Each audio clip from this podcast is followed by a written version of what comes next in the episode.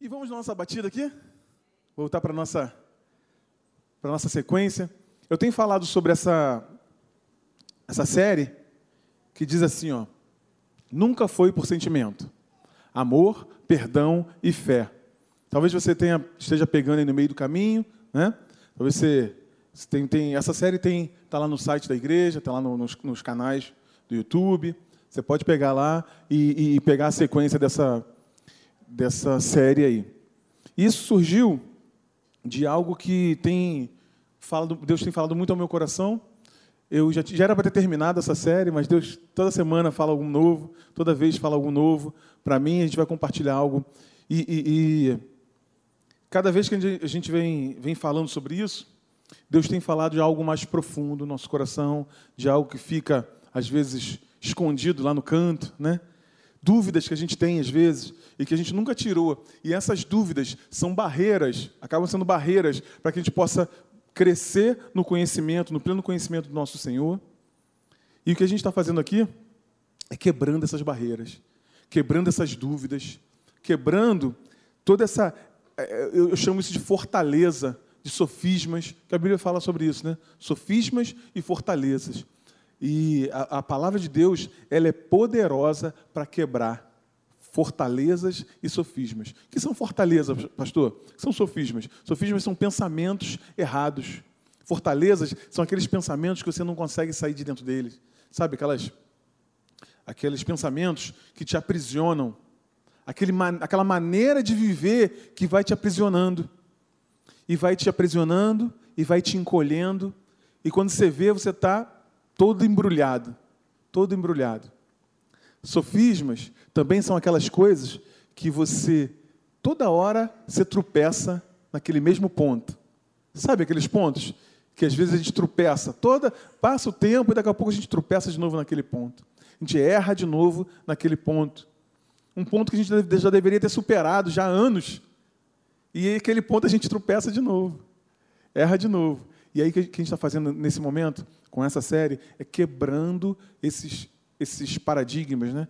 quebrando esse padrão errado de viver, meu e seu. Nós todos temos que resolver essas questões. Né? E aí, o que acontece? O que é o, o, o famoso processo de santificação? O que é o processo de santificação?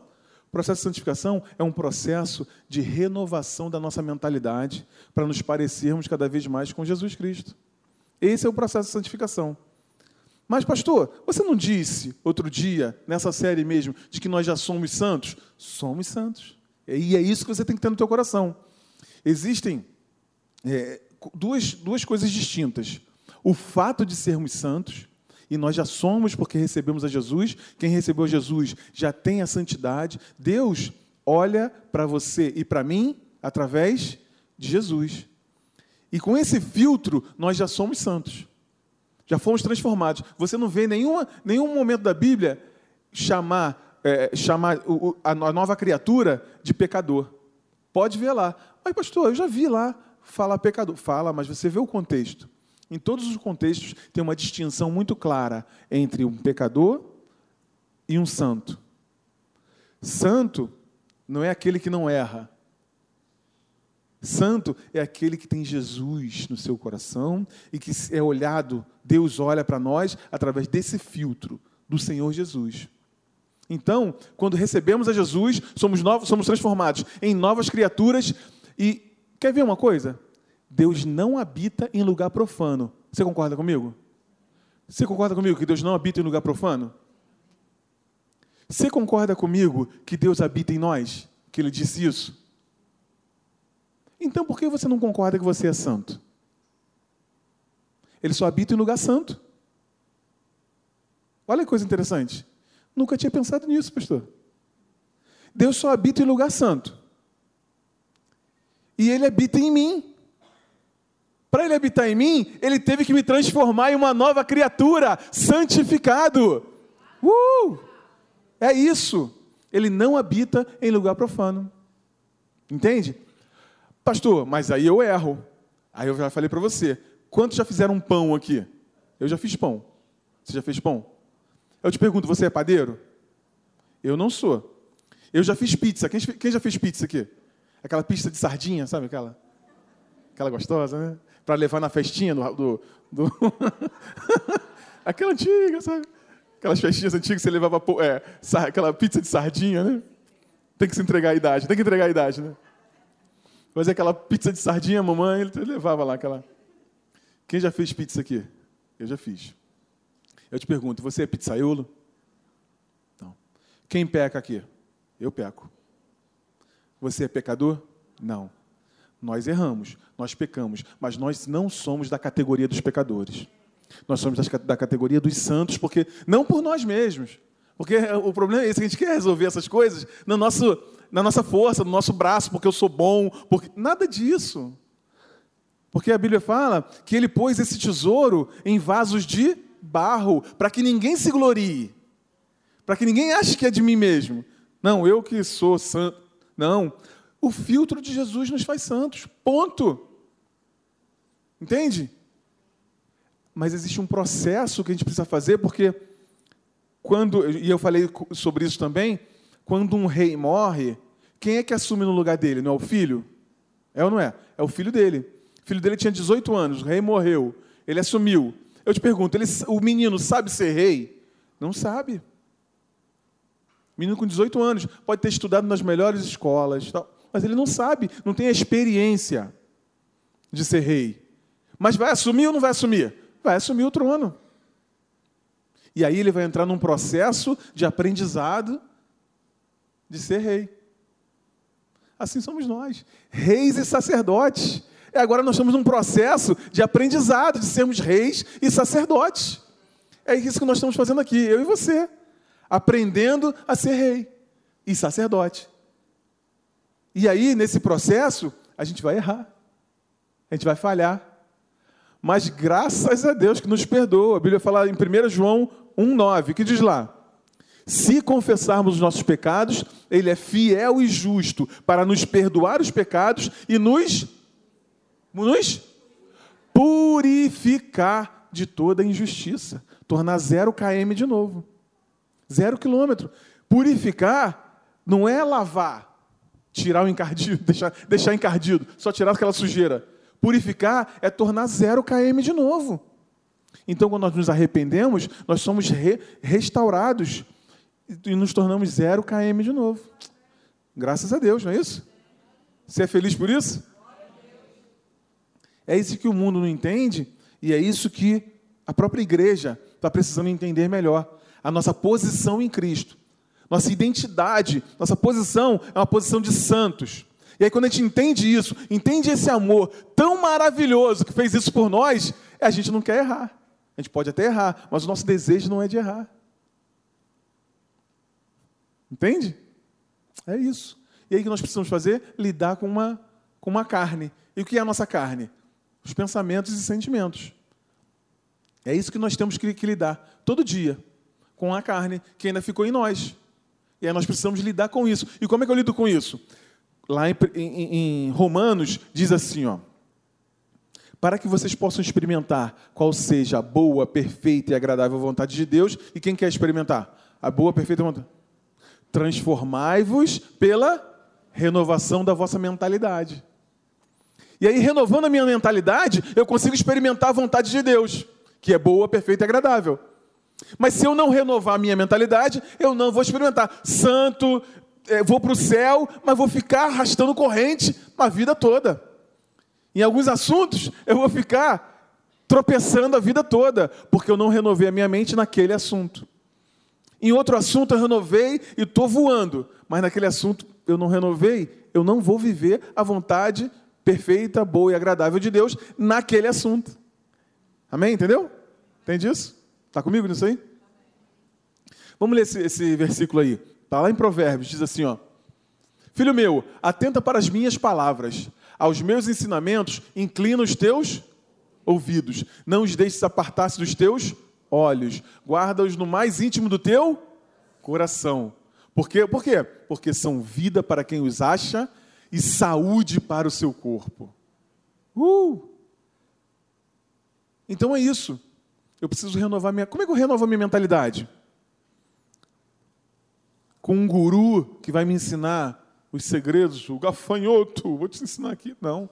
Eu renovo a minha mentalidade na palavra de Deus. É a palavra de Deus que é a verdade. Ela diz sobre ela mesma que ela é capaz de separar alma e espírito. A gente não consegue. Não é? E aí a nossa luta, qual é a nossa luta? Eu já tenho um espírito renovado, eu já tenho um espírito que tá, o espírito de Deus habita em mim, junto com o meu espírito, e o meu espírito é forte. Mas a carne é fraca. E a Bíblia fala que existe uma luta da carne com o espírito. Essa é a nossa luta. É isso que acontece. Ah, então é por isso que eu erro? Por isso que você erra. Por isso que eu erro também. Existe uma luta da carne com o espírito, porque o espírito já está legal, já está resolvido. Mas a minha carne, que são os meus pensamentos e os meus sentimentos, ainda tem essa natureza terrena, essa natureza humana. E aí eu preciso renovar a minha mentalidade todo dia sobre todos os assuntos para que eu possa viver a vontade de Deus. Uh! Vamos embora para casa, todo mundo. Filho meu, como é que eu... olha, olha a palavra de Deus para nós, para mim e para você. Que ele diz: Filho meu, atenta para as minhas palavras. Provérbios, o livro da sabedoria. Aos meus ensinamentos inclina os teus ouvidos.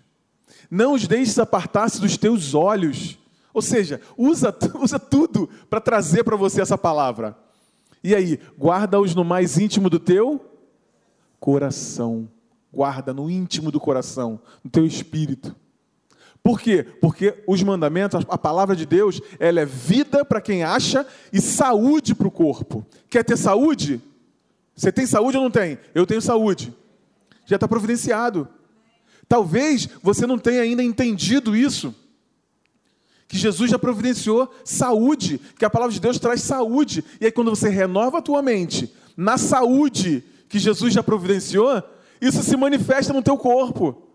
Vai se manifestar no teu e no meu corpo. Entende? Essa é uma área. Na área de finanças, na área profissional, na área de família. Cada área. A gente vai conhecendo a palavra de Deus e essa palavra vai separando alma e espírito. Opa, isso aqui é da alma, é pensamento, é sentimento errado. Isso aqui não, isso aqui é do espírito. Segue. Perto verde, confirma. Perto verde, confirma. Ih, isso aqui está errado. Bom. Quando eu fico nervoso, eu faço, aconteço. Da alma, da carne. Calma, calminha. Calma. Aí que a palavra de Deus diz? A resposta branda desvia o furor. Sabia que tem um versículo falando sobre isso? A resposta branda desvia o furor. Eu estou em casa com a minha família, com a minha esposa. Começa uma discussão. É igual um carrossel. Sabe aquele carrossel? Devagarinho começa a rodar. E começa a rodar devagar. Não é assim uma discussão?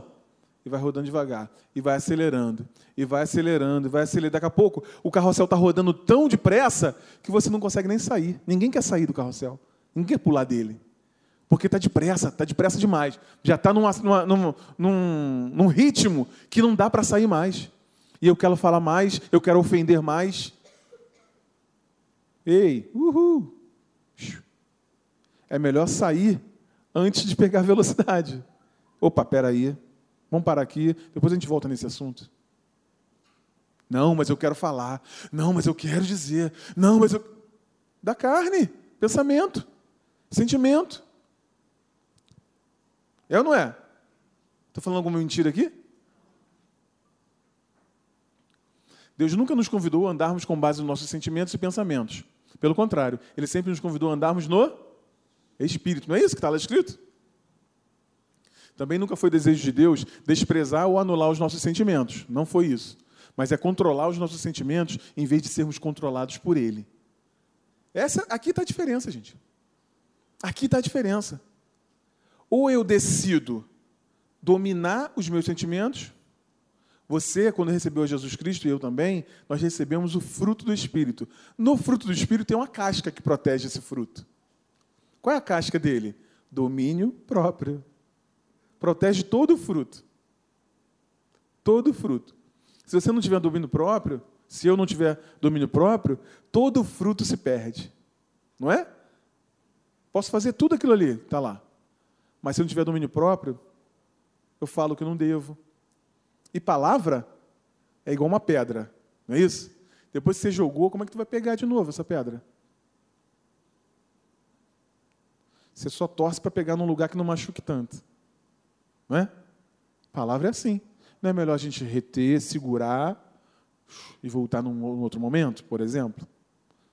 Falei para você que eu estou falando de algumas coisas que tocam no nosso, nosso interior, né? Não levanta e vai embora, não. Amo seu pastor. Não volto mais nessa igreja. Mas isso aí é para abençoar a tua e a minha vida. É para que a gente possa ser abençoado, para que a gente possa experimentar qual seja a boa, perfeita e agradável vontade de Deus. A gente precisa disso. Eu decido e os meus sentimentos acompanharão essa decisão. Sempre vai ser assim. Essa frase você precisa guardar. O resto da tua vida precisa guardar isso. Eu tomo uma decisão e os meus sentimentos acompanham a minha decisão. Nunca foi o contrário. O problema é que a gente toma a decisão de seguir os sentimentos. Hey, hello. A gente está sendo treinado todo dia nesse mundo, nessa vida, treinado a tomar a decisão de seguir o sentimento. Falei para você, está cheio de sede. Você precisa de quê? Água, não é isso? Quem mata sede é água. Mas você é treinado, por exemplo, a achar que aquele refrigerante com as gotinhas de água na latinha vão matar a tua sede. A gente é treinado. É lógico que esse é um exemplo simples, né? Mas o que eu estou dizendo é o seguinte: eu tomo uma decisão e os meus sentimentos vão acompanhar. Se eu mantiver essa decisão até o final. Casamento é muito assim, gente. Ou não é? O, o, o, o, sentimento fica igual, linear, a vida toda. Eu vou fazer 23 anos de casado com essa moça bonita aqui, Raquel. Tu acha que teve dia que ela não teve vontade de me esganar? Tu acha? Que não teve? De apertar minha orelha. Tu acha, né? Ué, casamento é assim. Mas eu tomo uma decisão e o sentimento ele se ajusta. Ajustou. É uma decisão todo dia. Eu tomo essa decisão e o sentimento acompanha. Eu tomo essa decisão e o sentimento acompanha. Sempre vai ser assim. Agora, se eu ou ela quisermos viver pelo sentimento, não, eu decido que eu vou viver pelo sentimento. Hoje eu estou casado, amanhã eu não estou. Hoje eu quero, amanhã eu não quero. Hoje eu amo, amanhã eu não amo. Quando a Bíblia diz que o amor nunca acaba. Olha só que coisa interessante. Por quê? Porque eu estou vivendo baseado num sentimento, nos sentimentos. Eu tomei essa decisão. Eu tomei essa decisão, às vezes, inconsciente. Tomei uma decisão inconsciente de que eu vou viver baseado nos sentimentos. Ah, eu faço tudo que dá na minha cabeça. Vai, meu filho, vai se arrebentar, vai se esborrachar. Quem é casado sabe disso. Não é linear. Sentimento. E o hormônio que sobe, e o hormônio que desce. E o hormônio que sobe, e o hormônio que desce, não é isso? Ué. Mas se eu tomei uma decisão e mantive essa decisão, esse sentimento se ajusta de novo e vamos embora, e se ajusta de novo, vamos embora. É assim que funciona. Eu decido e os meus sentimentos acompanharão. Bom, o amor é uma ação. O que é o amor, pastor? Eu falei de que o amor, perdão e fé não são sentimentos. O que é o amor, então, pastor? O amor é uma ação em favor de outra pessoa. Falei ainda agora aqui, na hora das ofertas. É uma ação em favor. Quando eu decido, você decide que você não vai mentir para uma pessoa, você não vai trair uma pessoa, é uma ação que você está fazendo em favor de outra pessoa. Ou não é? Quando você decide que você vai abençoar um vizinho, um parente, é uma ação em favor de outra pessoa. Se eu for esperar exercer amor baseado em sentimento, eu te pergunto, ó caro acadêmico, como o pastor fala, né? Ó caro acadêmico, como é que você vai amar os seus inimigos? Como é que eu vou amar os meus inimigos? Baseado em sentimento. Amor é uma ação em favor de uma outra pessoa. Tem nada a ver com sentimento. É lógico que o sentimento acompanha. Eu tomo essa decisão e os meus sentimentos vão acompanhar. Ei, hello? Falei para você também, perdão. O que é perdão? É tanta coisa no perdão que você. Ai, eu, se, eu, se eu ainda sinto dor, eu perdoei? Ah, se eu ainda lembro, eu perdoei? Ah, se... Perdão é simples. Explicar, difícil de operacionalizar. Simples de, de, de explicar. Perdão é a desistência da reivindicação de qualquer direito.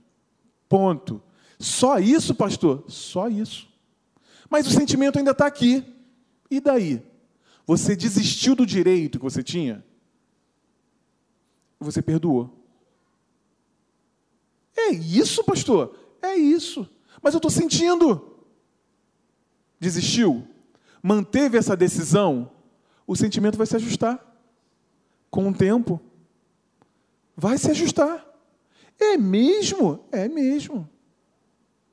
O sentimento vai se ajustar com o tempo. É lógico que umas coisas vão ser mais rápidas, outras coisas vão ser mais demoradas.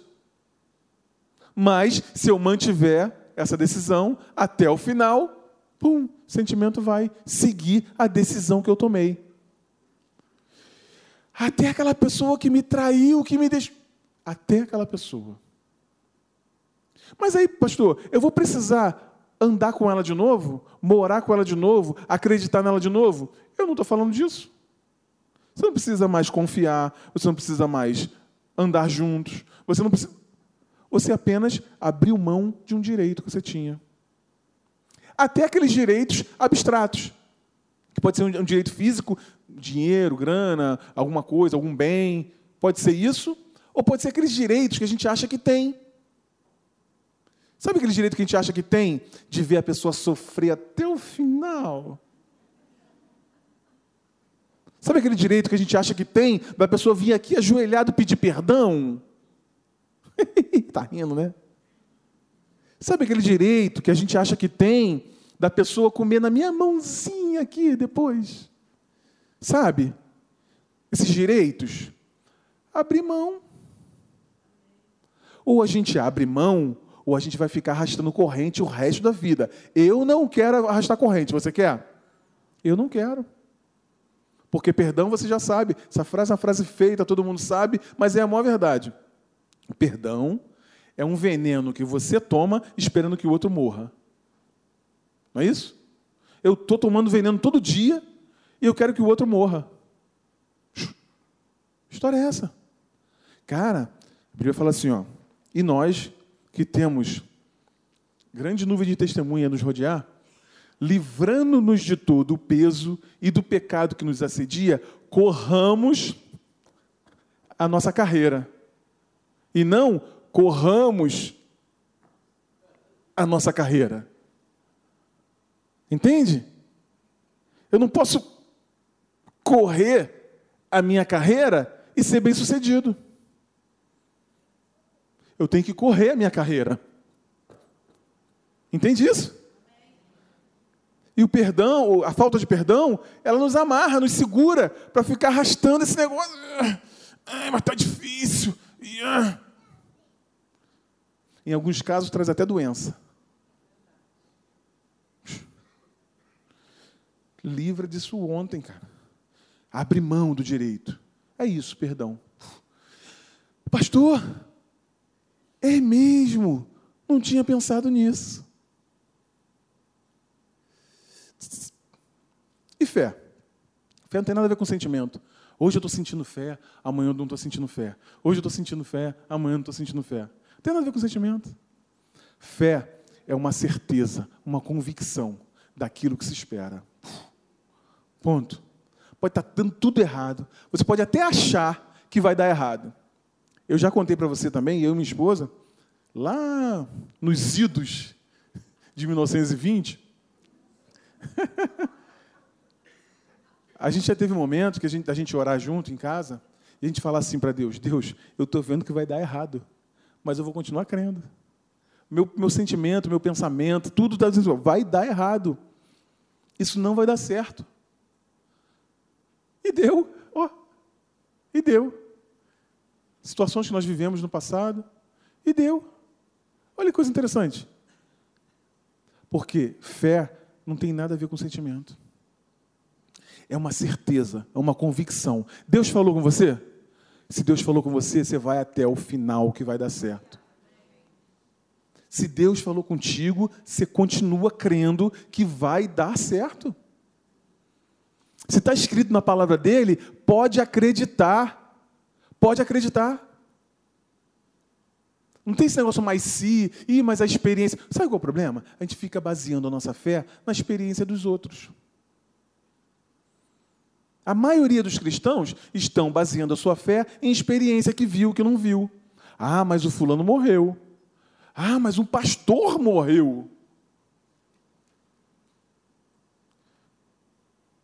Eu não posso basear a minha fé na experiência dos outros, nem em você. Eu tenho que basear a minha fé na palavra de Deus, aquilo que a palavra de Deus diz. Entende? Ah, mas aí a gente quer, quer arrumar é, explicação para isso, para tudo. Alguma coisa de um, de um irmão, uma pessoa, não deu certo. A gente quer arrumar explicação. Aí vem perguntar, pastor, mas aconteceu isso com fulano de tal. Eu não tenho que arrumar assim, explicação. Eu não sei, minha irmã. Eu não sei, meu irmão. Uma coisa eu sei. A palavra de Deus diz que se eu usar o nome de Jesus, se eu crer, se eu concordar, eu e minha esposa concordarmos sobre qualquer coisa, vai dar certo. Se dois concordarem, vai dar certo. Algumas ferramentas. É assim que funciona. A mulher pensou consigo, consigo mesma. Se eu apenas for lá e tocar na veste dele, eu ficarei curada. Vim aqui, toquei e fiquei. Ah, mas ele é do diabo. Olha, se ele é do diabo, eu não sei. Uma coisa eu sei: eu era cego e agora vejo. Senhor, nós passamos a noite toda pescando e não pegamos nada. Mas, baseado na tua palavra, eu vou voltar e vou pescar. Senhor, se você falar para mim, para eu ir sobre as águas, eu vou andar sobre as águas. Vem. Entende? Uma palavra que você recebeu e você vai fazer aquela palavra que você recebeu. É uma certeza, é uma convicção de alguma coisa que você espera e que eu espero. Nós somos filhos de Deus. Deus já providenciou tudo. Tudo. É all inclusive. Já foi em algum lugar all inclusive? Eu já fui em um lugar all inclusive. All inclusive, só não estava incluído a massagem. Aquela massagem. Tinha que pagar a massagem. All inclusive. Está tudo incluído. All inclusive está tudo incluído. Você vai para um lugar e esse lugar já está tudo pago. Você pode comer do que quiser, beber do que quiser, experimentar lá o local do que quiser. All inclusive com Deus é all inclusive. Fala para a pessoa que está ao seu lado. É all inclusive. Está tudo incluído. Com Deus está tudo incluído salvação, cura, libertação, uma família abençoada, está tudo incluído. Está tudo incluído. A gente precisa saber, porque você vai para um lugar e você não sabe que está incluído, como é que você fica? E eu também. E eu não sei se eu posso pegar, não sei o preço, eu não sei se eu posso. E a gente vive com Deus, uma boa parte da, né, de, de, da igreja vive com Deus nessa dúvida. Passa lá o camarão. Quem gosta de camarão aqui? Elinho não gosta. Bobo, né? Passa o camarão, aquele grande, aquele assim, né? Só a pata. Não, não vou pegar porque eu não sei quanto custa. Passa alguma coisa, você olha e não vou pegar não porque eu não sei quanto é que custa. Traz o cardápio para mim, por favor. Não, senhora, está tudo incluído. Pode ficar tranquila. Ah, é? ah, é? Por que eu não soube disso antes? Com Deus é all inclusive. Está tudo incluído. A tua família está incluída. Os teus filhos estão incluídos. A tua saúde está incluída. A tua vida financeira está incluída. Está tudo incluído. O que a gente está fazendo aqui é aprendendo como usufruir disso. Sabendo que isso está incluído. E eu não sabia que está incluído. Agora você sabe. Está incluído. Eu também sei. E quanto mais a gente estuda a palavra, mais a gente entende que está tudo incluído. Está tudo incluído. Isso é fé. Deus nos amou e perdoou apesar de nós. Da mesma forma, Ele já nos abençoou apesar de nós. Apesar de você, apesar de mim, Ele já nos abençoou. O que falta é a gente se posicionar para receber esse negócio. Em Cristo, partimos da vitória. O que fazemos é manter um posicionamento vitorioso, independente do que sentimos. Independente do que você, você sente, já está incluído. Você vai usufruir ou não. Vamos todos para o céu. Servimos a Deus.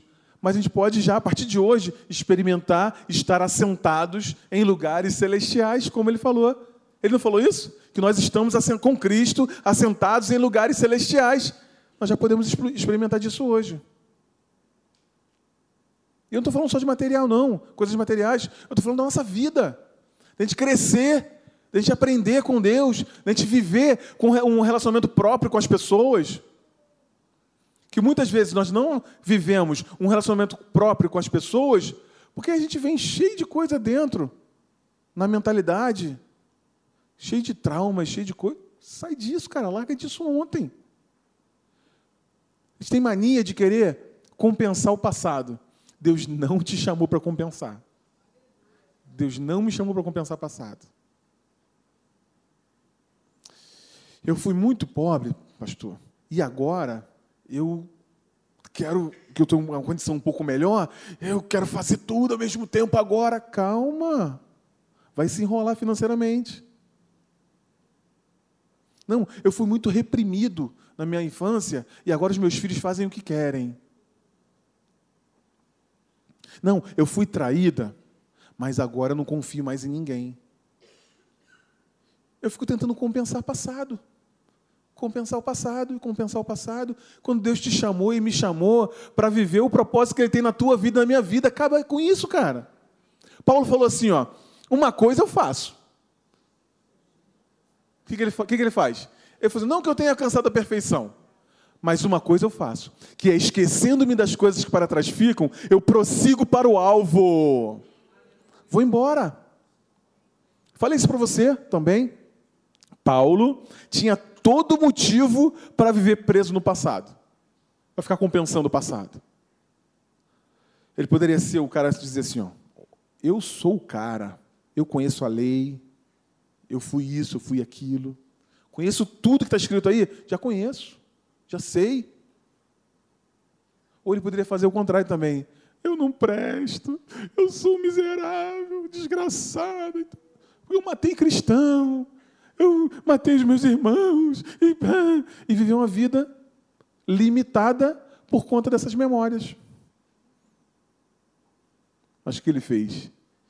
Eu considero tudo isso refúgio, lixo e uma coisa eu faço, que é esquecendo-me das coisas para trás ficam e prossigo para o alvo e vou embora. Vamos embora, meu irmão. Vamos embora. Vamos embora. Ou a gente vai ficar correndo a nossa carreira. Correndo a nossa carreira, sim. Arrastando a nossa carreira, né? Você quer correr a carreira ou quer arrastar a carreira? Eu quero correr carreira. Eu e você temos que correr a nossa carreira. Larga essas coisas para trás e vamos para frente. Os sentimentos costumam puxar a minha fé para baixo. Mas a minha fé, ela sempre vai puxar os meus sentimentos para cima. Já percebeu isso? Se eu viver baseado nos sentimentos, ele vai ficar puxando minha fé para baixo. Mas a minha fé, ela sempre vai jogar meus sentimentos para cima. Sempre. Sempre. Então eu tenho que viver pela fé. O justo viverá pela, pela fé, pela certeza, pela convicção. A gente está muito desanimado. Vamos sair disso, cara. A gente que eu digo o ser humano, né? A sociedade, muito desanimado. Vamos sair disso. Nós partimos da vitória. A gente vai para cima, cara. Você vai fazer aquilo que Deus te chamou para fazer e Deus vai te abençoar. Agora você vai encontrar luta para te desanimar. A luta é para isso, é para te desanimar e para me desanimar. E o que a gente vai fazer? O que você vai fazer que eu vou fazer? Ah, então eu vou, é, é isso mesmo. Nada presta.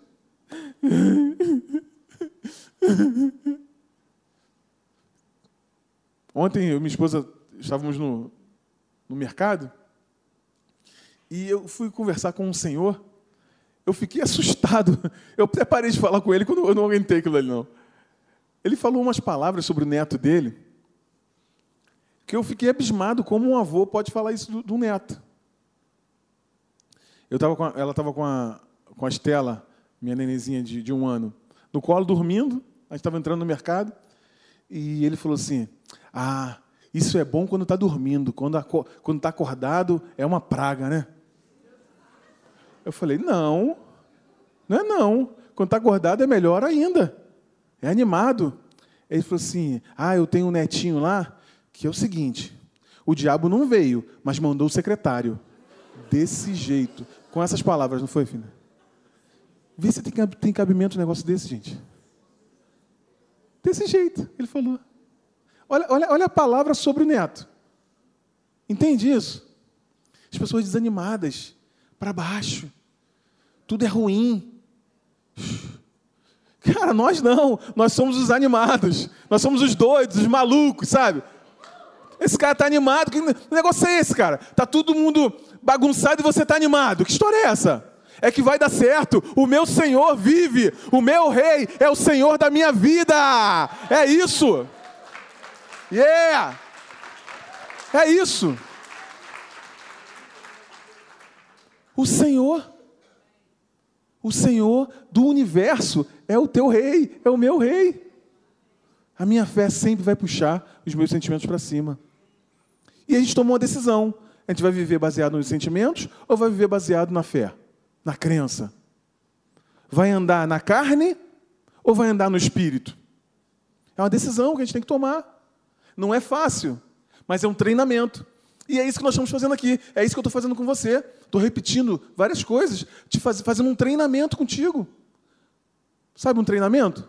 Está treinando aqui, eu e você, esse tempo todo para que você possa andar baseado numa crença, naquilo que você acredita que é a palavra de Deus. Eu creio que você acredita na palavra de Deus e não nesse mundo aí. É isso que nós estamos fazendo, por isso que eu estou repetindo. Algumas atitudes demonstram que estou vivendo baseado em meus sentimentos e pensamentos. Querer merecer as promessas de Deus, você nunca vai merecer. Eu também não. Tá? Ponto. Mas ele quis dar. Fazer o quê? Ele amou, Ele nos ama, Ele te ama, e Ele quis te abençoar. Você sabia que Deus quis te abençoar? Fala para a pessoa que está do seu lado, Deus quer te abençoar. É isso. A gente acha que Deus é poderoso, mas ele não, a gente não tem certeza de que Ele quer me abençoar. Ele quer te abençoar. É desejo dele que você seja uma bênção. É isso. O que me qualifica é a natureza que eu recebi quando nasci de novo. Segunda coisa, querer convencer a Deus de cumprir suas promessas em mim. Eu não preciso, eu e você não precisamos, precisamos convencer a Deus. Ele já quer. Ele já quer te abençoar. Bendito seja o nosso Senhor que nos abençoou com toda a sorte de bênçãos. Uh, é o desejo dele. É te abençoar e me abençoar. Esse é o desejo dele e, e ponto. Não é por merecimento. E terceiro, querer segurança. O descanso e a segurança estão no quanto eu confio nas promessas feitas a meu respeito. Tua segurança não está naquele dinheiro que você guardou no banco. Tua segurança não está no teu emprego, nem no meu. Tua segurança está enquanto você acredita nessa palavra, enquanto eu acredito nessa palavra. É assim que funciona. Se quanto mais você acredita, mais segurança você tem. Amém? Pois o Senhor será a tua segurança e o impedirá de cair em armadilha. Está lá em Provérbios. Ele é nossa segurança. Contudo, os que os receberam, os que creem no seu nome, deram-lhes o direito de se tornarem filhos de Deus. Eu estou falando aqui palavras, estão na palavra de Deus, falando sobre você. Entregue suas preocupações ao Senhor e Ele os susterá. Jamais permitirá que o justo venha a cair. São as passagens falando sobre você, sobre mim, que fomos santificados, justificados em Cristo Jesus. Você se alegra nisso? Assim, que beleza, né? Beleza. Palavra de Deus falando sobre você e sobre mim. Aí falei das escolhas. Nossa vida é feita de escolhas, as grandes e as pequenas. E quando a gente escolhe certo, vai dar certo. Escolheu errado, deu errado. E eu quero falar também sobre isso aqui com você. Vou começar a pregar agora. Brincadeira. Estou indo para o final. 2 Timóteo 1,7 diz, mostra algo que você e eu precisamos guardar também para o resto de nossas, de nossas vidas. Diz assim, ó, pois Deus não nos deu espírito de covardia, mas de poder, de amor e de equilíbrio. Essa é na versão NVI. Algumas versões está moderação. Outras versões está uma mente equilibrada pois Deus não nos deu espírito de covardia. Essa palavra, ela pode ser traduzida também por timidez, medo e desânimo dessa natureza. Sabe essas palavras dessa natureza? Timidez. Essa palavra, vamos, ver, vamos ler essa palavra lá, eu quero que você abra sua, abra sua Bíblia lá em 2 Timóteo. Quero ler um versículo anterior. 1,7. Quero ler o 5. Isso aqui é Paulo é, escrevendo para Timóteo. Paulo, depois, logo depois disso aqui, ele sabia disso. Ele, ele ia morrer, ele já estava velho já, e ele falou assim: Eu estou indo embora, mas eu quero deixar essas palavras com você.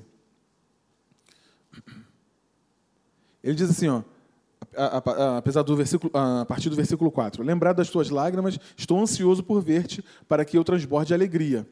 E Paulo sabia que não ia mais lá em Éfeso para vê-lo. Ele estava chamando Timóteo para vir vê-lo pela recordação que guardo de tua fé sem fingimento, a mesma que primeiramente habitou em tua avó e em tua mãe.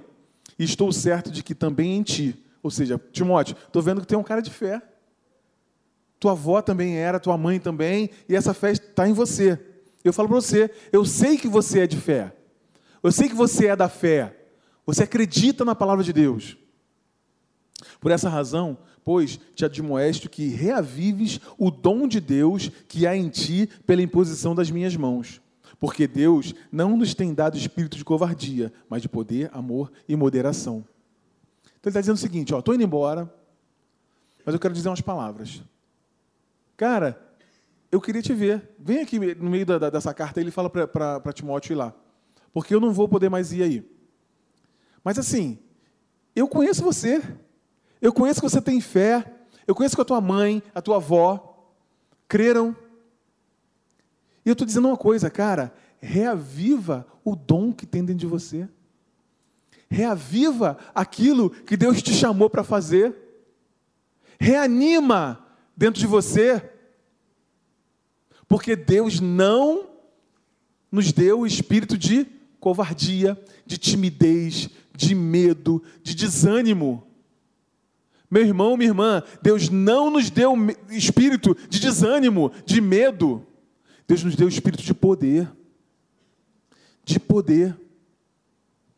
Então eu quero te chamar a atenção para isso, para que a gente possa reanimar, reavivar dentro de nós o chamado que Deus tem para você e para mim.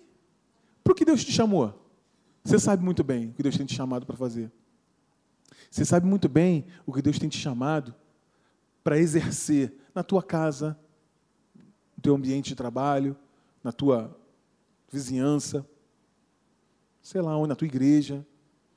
Eu te digo, reaviva aquilo que Deus te chamou para fazer.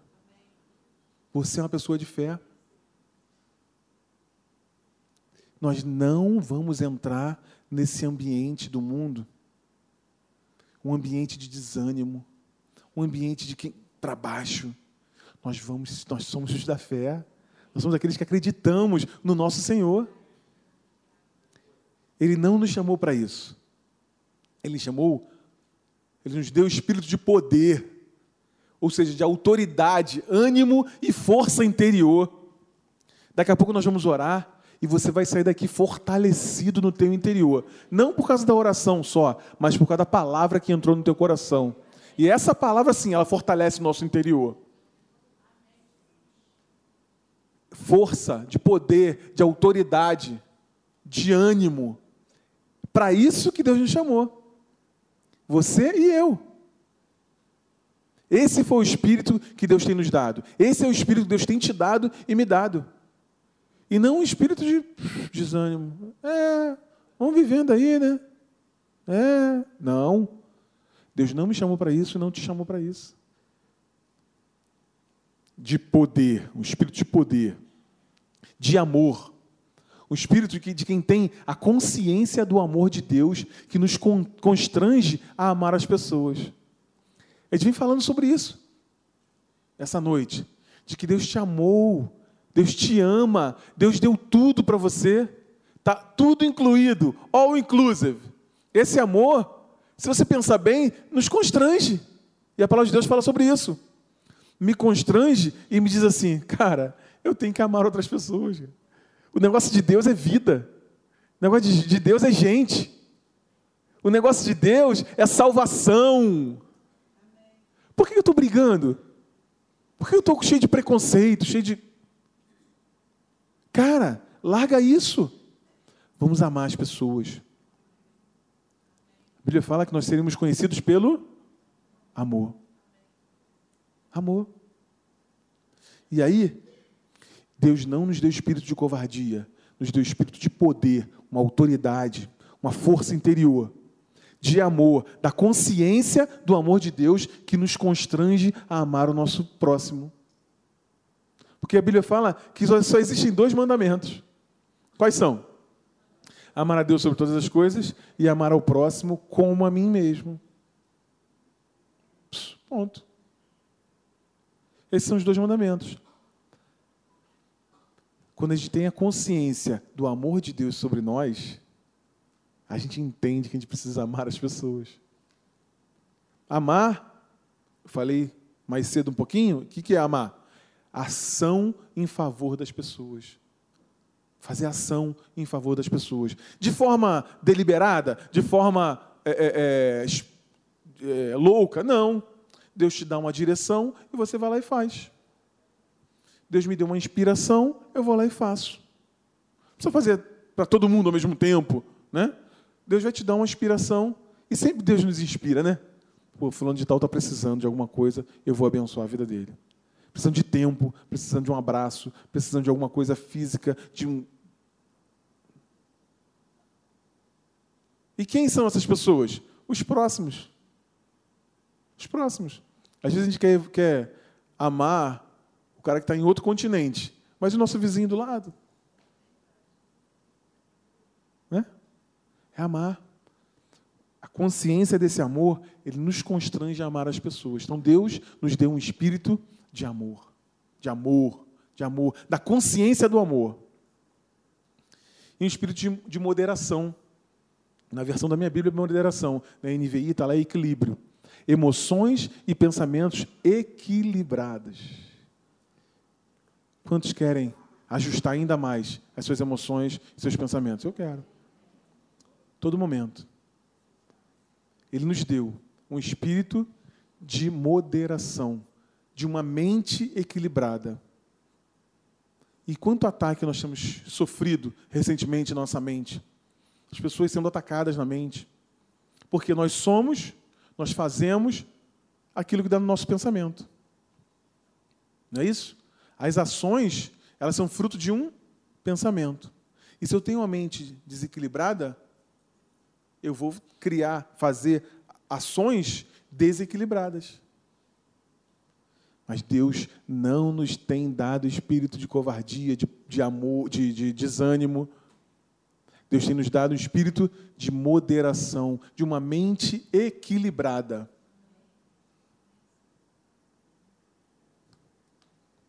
E eu quero te chamar para ficar de pé agora. Queria chamar os músicos aqui. A gente vai fazer uma oração.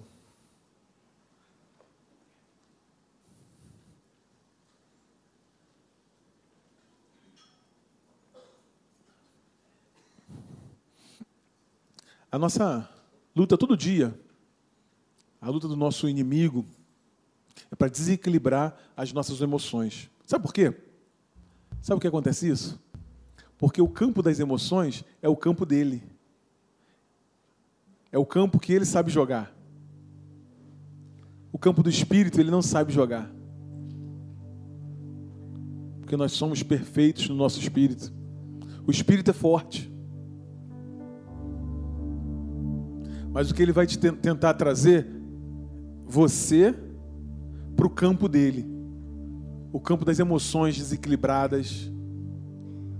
O campo dos pensamentos contra as pessoas. Ou do, do campo do pensamento contra você mesmo. Que você não pode, que você não, não vai conseguir, não é capaz, eu não sou capaz. Sempre tem motivos, né? A Bíblia fala assim, ó. Tem dois versículos que ela fala aqui, para a gente não pensar de nós mais do que nós somos. E tem outro versículo que fala para a gente não pensar menos do que nós somos. Tem uma mente equilibrada. Saber que nós somos chamados com um propósito. Você foi chamado com um propósito. Eu fui chamado com um propósito. Deus tem propósito na tua vida. Deus tem propósito no teu casamento. Deus tem propósito na tua família, nos teus filhos. Quem tem, no teu trabalho. Deus tem propósitos. Ele conta contigo e conta comigo. Mas se tivermos mentes desequilibradas, nós não vamos exercer. Mas eu, eu sei que a palavra de Deus, quando ela diz para nós transformarmos a nossa mentalidade, para que possamos experimentar qual seja a boa, perfeita, agradável vontade de Deus. É por isso, porque quando eu transformo a minha mentalidade, eu transformo numa mentalidade equilibrada, que sabe muito bem qual é a minha posição em Cristo, sabe muito bem quem eu sou, sabe muito bem que eu tenho, eu tenho defeitos, sim, sabe muito bem que eu tenho qualidades também, sim. Sei que as pessoas que estão ao meu lado também têm qualidades, têm defeitos. Mas a minha mente é equilibrada. Ela não fica tentando compensar. Ela não fica tentando se justificar. Sabe? Ninguém se justifica, fica se justificando diante de Deus. Errou, peça perdão. Isso é uma mente equilibrada. Mas sabe qual é o treinamento que a gente recebe? Eu e você? Não, pedir perdão é fraqueza. Eu me submeter a alguém é fraqueza.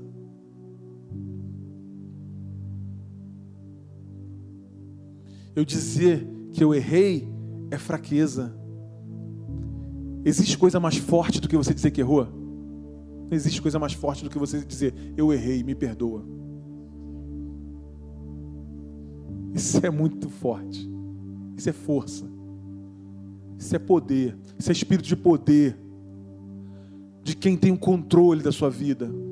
Quem tem o controle, quem tem equilíbrio, sabe muito bem onde errou.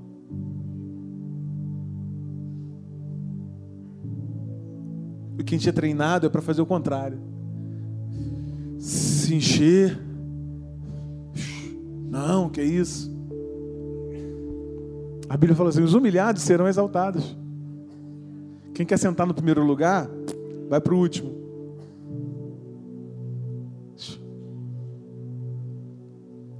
Por outro lado, também não é para você se sentir por baixo.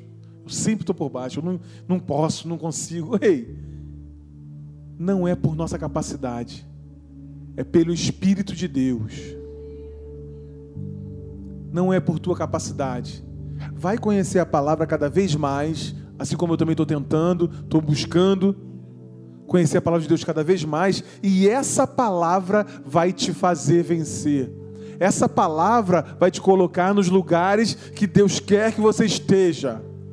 Essa palavra, para mim e para você, é assim que funciona. Esse é o equilíbrio de Deus. Eu não vou ficar convencendo ninguém, tentando convencer a Deus com meu choro. Não, eu vou crer numa palavra e vou até o final com essa palavra. Isso é uma mente equilibrada. Isso é uma mente equilibrada. Eu vou acreditar que os meus filhos são uma bênção e vou continuar ensinando eles até o final. Mas parece que vai dar errado.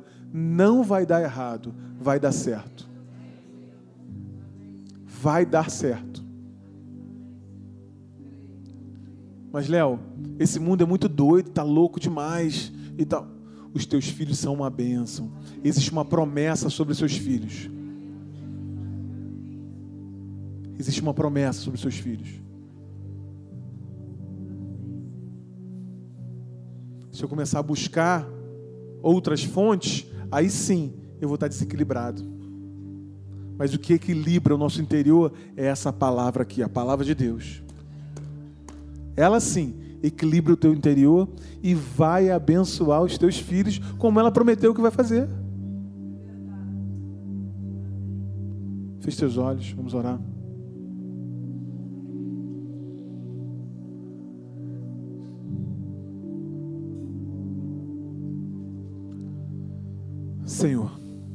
Tu és o nosso Senhor, o nosso Rei, quem domina sobre a nossa vida.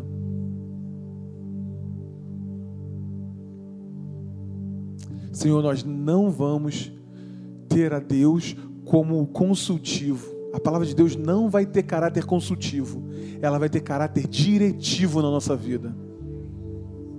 A palavra de Deus vai ter caráter diretivo na minha vida todos os dias, Senhor. Estou treinando para isso. Estou treinando para isso. Os meus irmãos estão treinando para isso para ter a tua palavra como diretiva, como direção na nossa vida e não consultivo só. Então, Pai, em nome de Jesus, eu agora abençoo todos os que estão me ouvindo agora. Na autoridade do nome de Jesus, eu abençoo a todos que estão ouvindo agora. Todos estão vendo agora. Todos são abençoados agora com uma mente equilibrada porque tu não tem nos dado espírito de covardia, de medo, de temor, de ansiedade, de desânimo, de timidez, nada disso. Tudo isso agora eu expulso em nome de Jesus. Mas tu tem nos dado um espírito de poder, de autoridade sobre as circunstâncias de saber quem são, quem eu sou, um, um, uma autoridade sobre todas as circunstâncias, de poder, de amor, uma consciência do que é o amor de Deus sobre a minha vida, e isso me constrange a amar outras pessoas. Mas também um espírito de uma mente equilibrada eu abençoo agora todos os que me ouvem com o equilíbrio da tua palavra, com o equilíbrio da mente, com o equilíbrio no interior, para que vivam uma vida equilibrada todos os dias da sua vida e tomarão decisões equilibradas e tomarão decisões que vão abençoar as suas vidas. Eu creio assim te louvo e te exalto em nome de Jesus. Se você crê, diga amém e aplauda o Senhor nesse momento.